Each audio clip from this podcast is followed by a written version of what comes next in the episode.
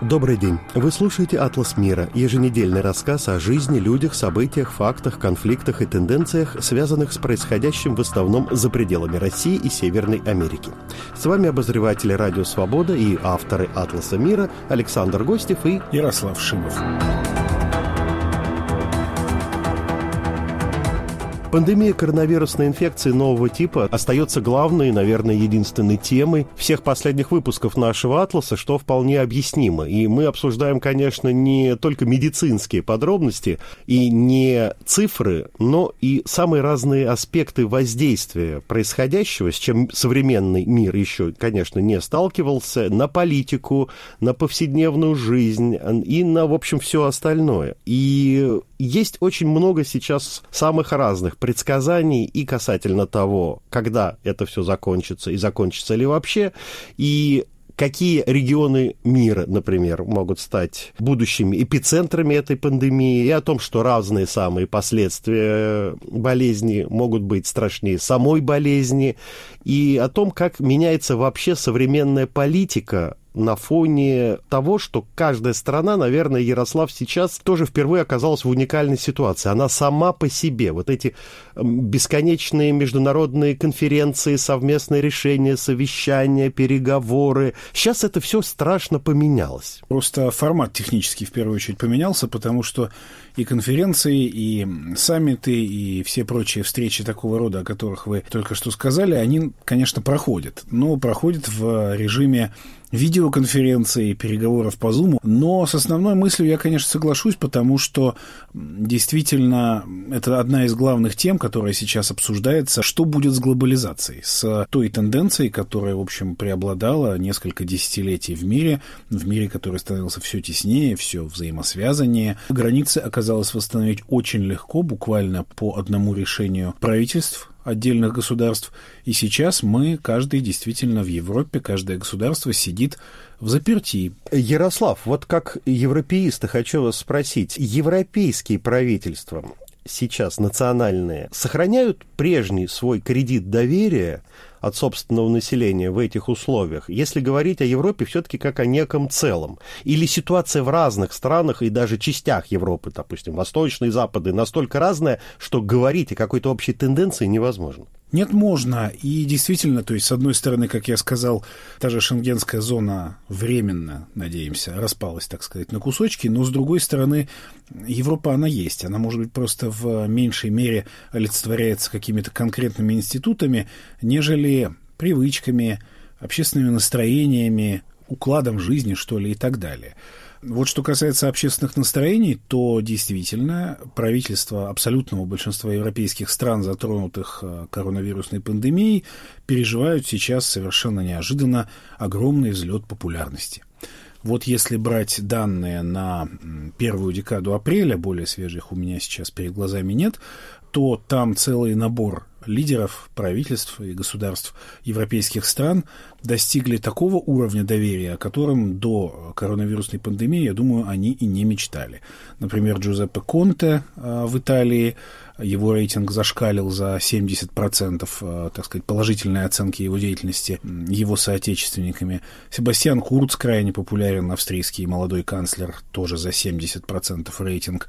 А у Ангелы Меркель, канцлера Германии, уровень доверия вообще приближается к 80%. Это уже какие-то тоталитарные проценты, но на самом деле это все психологи объясняют довольно четко. Это эффект кризиса, когда происходит какая-то общая беда, которая затронула все общество, вне зависимости от партийных пристрастий, взглядов на те или иные общественные проблемы, а, люди сплачиваются все-таки. И правительство, даже подвергающееся критике в нормальных условиях, оно становится неким символом. Ну да, вот они нас возглавляют, давайте их слушать, потому что мы все в одной лодке и тянем, что называется, за один канат. Вы недавно писали о том, что в начале введения вот этих общенациональных карантинов, закрытия границ и так далее, многие боялись резкого взлета таких правопопулистских сил в разных европейских странах, просто потому что в таких ситуациях как раз правые популисты предлагают э, самые вроде бы радикальные, самые примитивные, самые простые решения, которые часто нравятся толпе. Но я так понимаю, что никакого такого взлета правых европейских популистов, в общем-то, за последние два-полтора месяца не произошло. Даже наоборот, произошло определенное падение рейтинга, например, у таких партий, как «Альтернатива для Германии», а, как «Партия свободы» в Австрии. Ну, может быть, из этого ряда выбивается партия «Лига» в Италии, известного политического деятеля, экс-министра внутренних дел Матео Сальвини, одного из, кстати, больших сторонников и даже друзей а, Владимира Путина в Европе. Она, да, она по популярности по-прежнему опережает остальные партии – но в целом, да, никакого националистического прорыва не произошло. Ну, политологи объясняют это, во-первых, эффектом кризиса, о котором мы уже поговорили, а во-вторых, тем, что, ну, на самом деле, некоторые рецепты националистов и популистов воплощаются в жизнь партиями мейнстрима, теми, кто реально правит европейскими государствами. Смотрите, э, границы восстановились. В общем, популисты этого хотели, только они хотели этого не для борьбы с коронавирусом, которого не было еще тогда, а для борьбы, допустим, с нелегальной иммиграцией в первую очередь. Институты Европейского Союза, ну, объективно говоря, ослабели, потому что в начале пандемии растерялся Брюссель и не так уж а, активно помогал и координировал усилия по борьбе с э, коронавирусом, как от него ожидали. И это признала даже глава Еврокомиссии Урсула фон дер Лайен, которая во время одного из своих выступлений э, надо отдать ей должное, абсолютно четко, ясно попросила прощения в первую очередь у Италии, которая действительно, ну, в общем, первые недели или даже месяц небольшим этого кризиса сражалась в одиночку, если уж мы используем такие военные сравнения, и только потом пришла подмога от а, европейских союзников. А до этого помощь приходила из Китая, из России, она очень активно эксплуатировалась и китайским, и российским режимами, но она таки приходила. И, в общем, это, конечно, в общественном сознании тех же итальянцев произвело некоторые негативные для Брюсселя перемены. Ну, вообще, конечно, не Европа единой, пандемия потому и пандемия, что затронула самые разные регионы мира. И, э, например, ну, об Африке говорят в связи с распространением коронавируса несколько меньше. Наверное, я так подозреваю, не потому, что там этого вируса меньше, а потому что, ну, по причине, о которой можно легко догадаться, больше бедности этих стран, меньшего количества тестов и так далее, меньше известно о реальном количестве зараженных и так далее. А, Всемирная организация здравоохранения, судя по всему, это знает или предчувствует, и не так давно прозвучали ее предупреждения о том, что Африка на самом деле может стать следующим эпицентром этой пандемии. И вот э, в конце апреля там был зарегистрирован скачок случаев инфицирования коронавирусом сразу на 43%. Хотя на самом деле, вот я смотрю, что данных э, в абсолютных цифрах по-прежнему небольшое количество. Чуть более 40 тысяч больных и чуть более полутора тысяч умерших на всем огромном континенте. Если я не ошибаюсь, Африка это миллиард? Миллиард триста миллионов человек. Вот Ярослав, но тут только если этим цифрам верить. Недавно было еженедельное выступление директора такого африканского центра по контролю и профилактике заболеваний. Его зовут Джон Нкенкасонг. И он так очень корректно назвал возможности для проведения тестирования в разных африканских государствах, причем самых передовых, для мониторинга ситуации вообще крайне крайне, он повторил это слово несколько раз, напряженными и очень-очень ограниченными. Ну, конечно, он говорил о государствах, где продолжаются войны. Мы с вами говорили недавно о войнах и, конечно, пришли к выводу, что ну никак не сравнима нынешняя ситуация, даже близко с тем, что происходило в Европе, когда шли войны. А в Африке они идут. В Африку постоянно приходят разные несчастья. Я тоже писал когда-то материал под э, таким заголовком «Вечные беды континента надежды». Потому что после примерно 60-х годов э, на Западе было принято считать, что вот это регион, который сейчас с чистого листа, с помощью всех технологических наработок современной, очень гуманизировавшейся, цивилизовавшейся остальной западной, в первую очередь, цивилизации, но сейчас как-то вот рванет вперед. Но, естественно, Я он рванул, рванул в канаву куда-то и в бок. Была пробуждающаяся Азия, если помните такой Конечно. образ. Но Азия во многом действительно пробудилась, и многие азиатские страны достигли больших высот в своем экономическом, технологическом и так далее развитии. Азия до сих пор очень неравнородна. Нельзя да, но... сравнивать Непал или Лаос, или уж, конечно, там Афганистан, э, или Сирию в нынешнем ее состоянии, Йемен какой-нибудь с такими государствами, как ну, Китай или Япония, это тоже Азия, но мы их даже как-то часто под Азией Малайзия. не подразумеваем, когда вспоминаем. А вот Тайвань, Малайзия, Индонезия да, и но так там далее. есть этот, так сказать, передовой отряд, а в Африке его, к сожалению, особо не наблюдается. Немножко, но, конечно, масштабы несравнимы. Там в запредельной нищете, в чудовищной. Я ведь бывал в Африке и видел вот не туристическую вот эту картинку а сафари, а вот эти трущобы, например, в Кении, где живет 200 тысяч человек. Это чудовищно, это даже себе нельзя представить. Или свалки. Ну, можно себе представить, что там сейчас э, куда свозят эпидемиологической ситуацией. Свалки, свалки, куда свозят мусор со всего мира, например, в Кению или в Гану, прямо на побережье океана. Они занимают десятки квадратных километров. Зачем это нужно правительствам этих стран? Это же они покупают, например, свалки электронной, вышедшей из употребления техники. Это, например, 10 э, квадратных километров на 3 метра вверх, заваленные ржавыми, вышедшими из употребления стиральными машинами. То есть это страна, один огромный полигон ШИЕС, о котором много говорили в России. Куда ну, не тоже... вся страна, конечно, но там вот это место есть.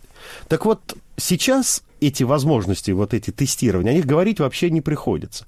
Но интересно, опять-таки, как по-разному отреагировали африканские политики, лидеры государств, на происходящее. Там есть как и, наверное, в привычном нам мире европейском, западном, называйте как хотите, в который включается все от России и Белоруссии до США и Канады. Глобальный север его называют часто. Неплохое словосочетание. Так вот, есть свои ковид-диссиденты, например, прямо среди лидеров государств. Например, президент Танзании, который заявляет, что маска – это чушь, и только Господь Бог защитит э, его и все его население от коронавируса. Ну, там же то же самое было какое-то время со СПИДом. Насколько я помню, один из президентов Южной Африки отрицал вообще то, что ВИЧ существует или что он там вреден. А потом он, э, когда его признал, он советовал э, лечить его, значит, какой-то травкой местной, настоянной э, алкоголем на каких-то листиках, и говорил, что это излечивает этот алкоголь за два часа. Именно так происходит и сейчас. Вот Танзанию я упомянул. Есть президент Мадагаскара. Молодой, кстати, совершенно человек, практически его парнем можно назвать, он сильно моложе нас с вами, э, который в течение где-то суток изучал проблему, после чего э, в течение трех дней изобрел лекарство от коронавируса с помощью, э, с помощью ряда ученых. И торжественно, это можно посмотреть в Ютьюбе, на любом медицинском портале даже это есть. Вот наберите, я обращаюсь к нашим слушателям латинскими буквами, Мадагаскар президент ковид, и вы увидите торжественную презентацию вот э, этого лекарства, которое уже представлено, вот появились, напечатали они, и коробки фирменные. И Помогает? Там, он утверждает, что это все излечивается, значит, с помощью вот этой настойки, там, ну, очень быстро, не помню точно, то ли за два часа, то ли за неделю. Но, опять-таки, что это такое? Настойка алкогольная? Это, естественно, какая-то алкогольная настойка, которую можно и пить внутрь, и протирать, что называется. И, э, опять-таки, какие-то корешки, вершки, э, листики. Не могу удержаться, боярышник далее. не использован, или он не растет? Растет в тех краях. Ну, так далеко я не вникал, ну и потом, знаете, Ярослав, да даже шутить как-то не хочется, ну, потому что да. Мадагаскар — это страна, где живут несколько, по-моему, там 25 миллионов человек. Вот в каком ситуации они оказались. Мы конечно, смеемся над этим, над всем. С другой стороны, позволю себе несколько, может быть, резкое сравнение. Ну, а чем это отличается от э, многокилометровых э, чередей на целование икон и обрызгивания тротуаров святой водой? В тех странах, которые мы называем, ох, какими цивилизованными по сравнению вот с теми, о которых мы сейчас с вами говорим. Ну, в общем, да, патриарх Кирилл, как мы знаем, объехал по кольцевой дороге Москву с иконой, чтобы отпугнуть коронавирус. Ну, в Африке, конечно, в силу ее экзотичности для нашего с вами круга, очень много, конечно, занимательных сейчас происходит таких сценок, вещей каких-то. Очень активизировались бесчисленные местные колдуны, ведьмы, гадалки, знахари, шаманы и так далее. И я, ну, с интересом таким страноведческим, географическим, э, интересом путешественника как бы наблюдал.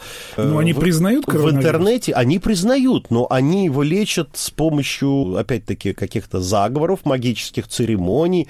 Но вот э, в африканском, западноафриканском государстве Кот-Дивуар местные э, короли местных каких-то племен э, в автономных регионах, но у них население там 2 миллиона человек, 3 миллиона человек им подконтрольных, и они до сих пор еще со времен французской колониальной администрации пользуются огромным авторитетом, проводили совершенно удивительные церемонии. Ну вот как вам такая? Шествие по всей деревне из одного края в другой в время, которое до последнего момента держалось в секрете, пока королевский глашатый не прошел по этому городку и не объявил Вы называете церемонию... королем вождя, да? Да, ну, у него титул мы... кинг, король, э, рей. Но при этом он как, как бы в рамках э, республики Кот-д'Ивуар. Да, но при этом у него на его собственных землях он обладает практически абсолютной властью.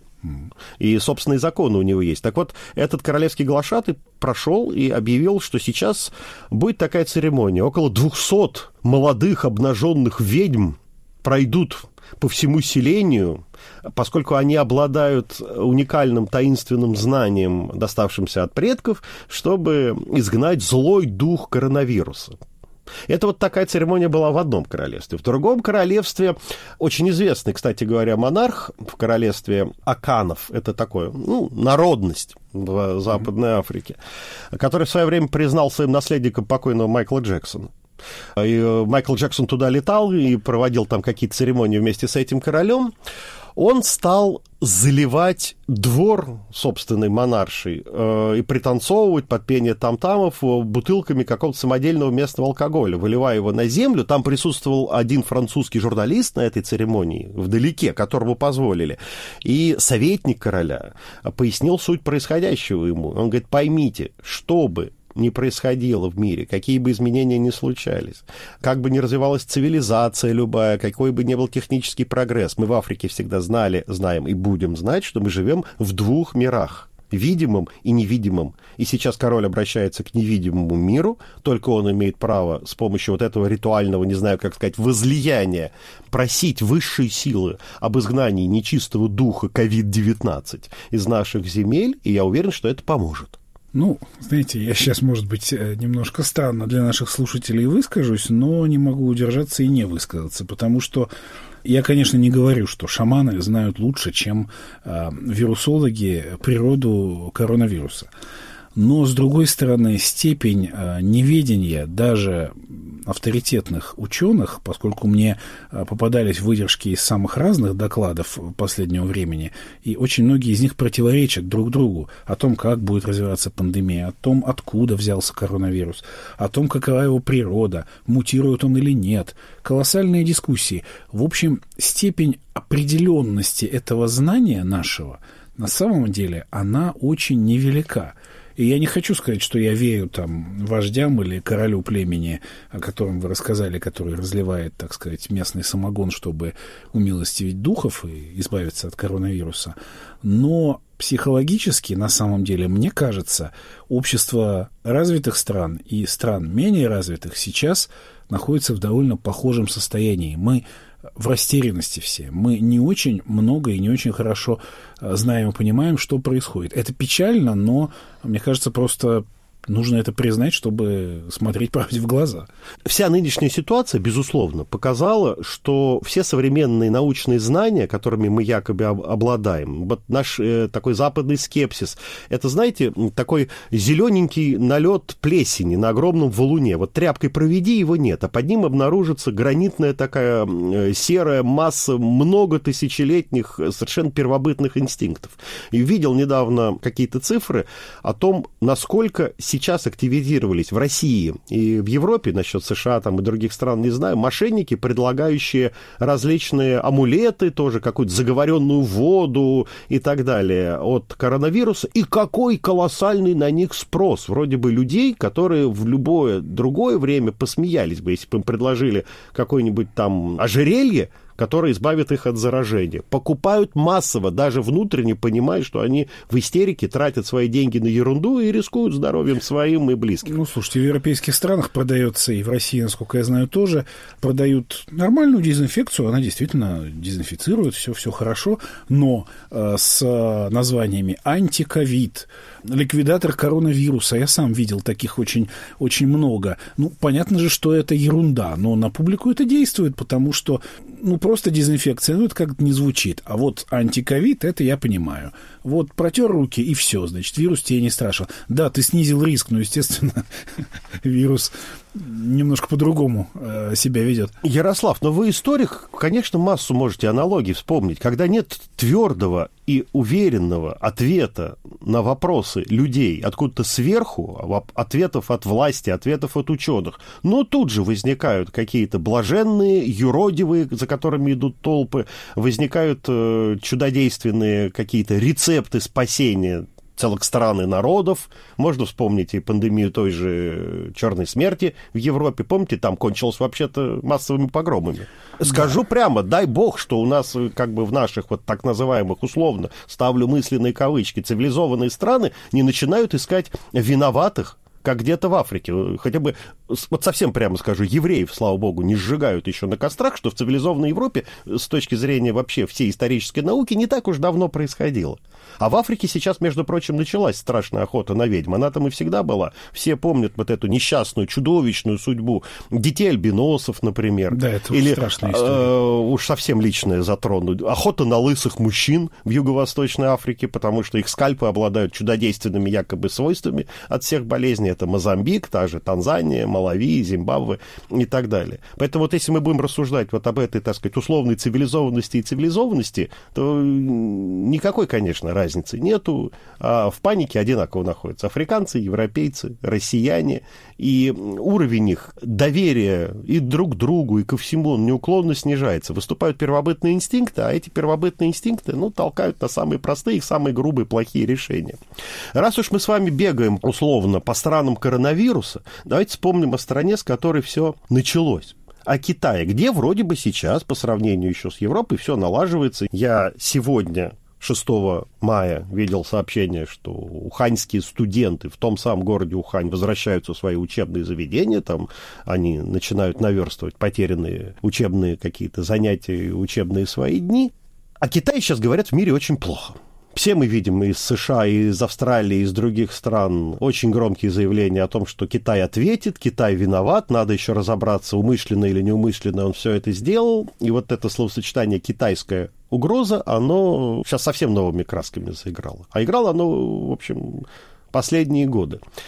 Вы, опять-таки, недавно писали о том, что Китай в своем таком вечном практицизме даже сейчас умудряется довольно ловко выходить из этой ситуации, используя даже пандемию как некое такое средство для зарабатывания политических очков в своей внешней политике, ну, в частности, в Европе. Вот так это? Безусловно, да. Когда как я уже упомянул в ходе нашего разговора, а, Евросоюз несколько растерялся, а, Китай э, начал активно экспортировать э, вот эти самые защитные средства, маски, костюмы, респираторы, в первую очередь в ту же Италию, но не только, э, в другие европейские страны, и эти поставки сопровождались очень большим для Китая, я бы даже сказал, невиданным пропагандистским напором такой компании, которая была призвана как раз улучшить репутацию Китая, которая сильно пострадала от того, что э, коронавирус оттуда, собственно, начал распространяться, и от того, что в адрес Китая высказывались с самых высоких трибун, включая, в первую очередь, президента США Трампа, но не только его, э, обвинения в том, что Китай утаивал поначалу масштаб эпидемии, ее характер, темпы ее распространения – и что, в общем, Китай действительно должен понести некую ответственность перед международным сообществом за свои, так сказать, грехи. И вот Китай, который совершенно не собирается каяться и действительно признавать себя грешным, он этими поставками, в частности, стремился показать, что он солидарен с странами Европы, испытавшими а, ту же беду, что и ряд провинций самого Китая – что он помогает, на самом деле некоторые факты при этом от общественности старательно скрывались.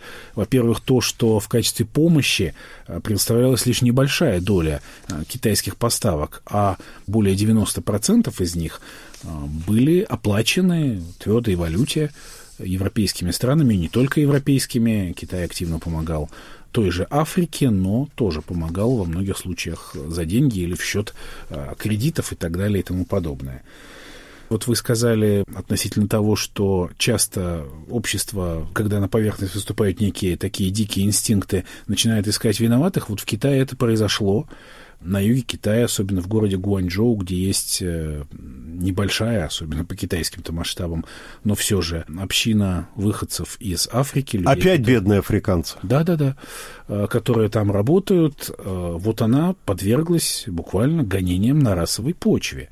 Наверное, не очень многие знают, но в Китае есть расизм по отношению к африканцам, к людям черной расы. И в данном случае что они, типа, заразные показались для китайцев? Вот эта сила пропаганды такова, что э, за время, когда эпидемия пошла на убыль в самом Китае, часть китайского общества уже была убеждена собственными СМИ в том, что теперь этот коронавирус – это дело, в общем, уже как бы заграничное – и эта информация трансформировалась вот в такую волну ксенофобии, что опасность представляют собой, в частности, эти приезжие из Африки. Их там выгоняли из квартир съемных. Ну, в общем, э, происходили с ними такие вещи, что совершенно невиданный э, случай за последние несколько десятков лет, когда китайское влияние в Африке сильно увеличилось, что в нескольких странах, мне кажется, в Кении, в той же еще в нескольких, э, китайские послы были вызваны, что называется, на ковер местным правительством, и им был сделан реприманд, вручались ноты и так далее. То есть это в отношении Китая и африканских стран абсолютная новинка. Но а... с учетом экспансии торгово-экономической Китая, вот этой его концепции, которую он продвигает просто как флаг держит над собой пояс и путь, там Африка занимает центральное совершенно место. Да, Удивительно. Да. да. Ну, а что касается Европы, то там эта китайская пропаганда оказалась палкой о двух концах, потому что очень быстро выяснилось, что а, не только что за большую часть этой так называемой помощи европейцы все-таки платят, но и то, что, например, в Голландии более трети поставленных туда масок и респираторов оказались откровенно некачественными, непригодными для использования. С российской помощью тоже возникли вопросы, но это другой разговор. А тут скорее специалисты отмечают, что а, вот по приемам этой пропаганды и, себе, и саморекламы Китай стал напоминать а, Россию в том смысле, что он стал вести себя более агрессивно, более изобретательно, и, в общем, ну, чему-то в этом смысле научился Пекин от Москвы. Ну что ж, Ярослав, нам надо заканчивать нашу занимательную беседу. А я думаю, что через неделю или через две мы вернемся к обсуждению этой же темы, но в других аспектах. Может быть, поговорим о других регионах, а, например, о моей любимой Латинской Америке. Там тоже очень много интересного. Я напоминаю, что вы слушали «Атлас мира», продюсер этого выпуска Андрей Амочкин, а мы, авторы и ведущие Александр Александр Гостев и Ярослав Шимов. С вами прощаемся. Желаю вам, конечно, не болеть и всего доброго. Удачи и здоровья.